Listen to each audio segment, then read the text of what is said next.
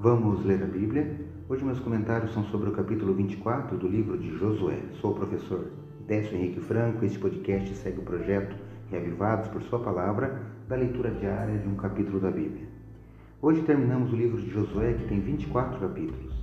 Me lembro de ter dito no início deste livro que gosto muito da história deste grande personagem bíblico.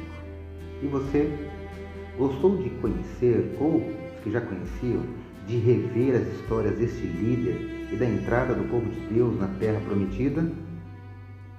Neste podcast você pode encontrar comentários de todos os capítulos nos últimos 24 episódios.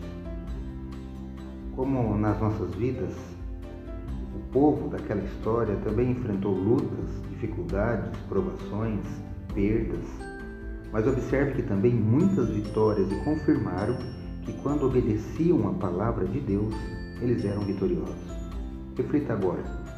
Não deveríamos aprender com os exemplos e com os erros que estão relatados na Bíblia? Que sejamos fiéis ainda hoje.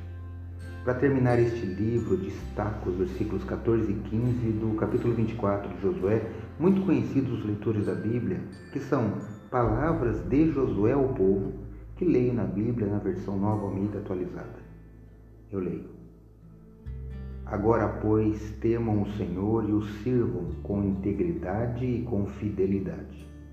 Joguem fora os deuses que os pais de vocês serviram do outro lado do Eufrates e no Egito, e sirvam o Senhor. Mas se vocês não quiserem servir o Senhor, escolham hoje a quem vão servir. Se os deuses a quem os pais de vocês serviram do outro lado do Eufrates ou os deuses dos amorreus em cuja terra vocês estão morando. Eu e a minha casa serviremos o Senhor. Josué capítulo 24, versos 14 e 15. Josué decidiu servir ao Senhor. O capítulo termina com o relato de sua morte aos 110 anos e a prosperidade que o povo viveu por ter tido aquele grande líder. A decisão agora está conosco. A quem iremos servir?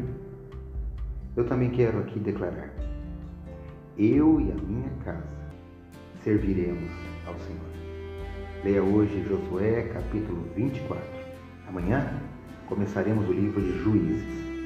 Esse foi mais um episódio diário desse projeto de leitura da Bíblia apresentado por mim, Décio Henrique Franco.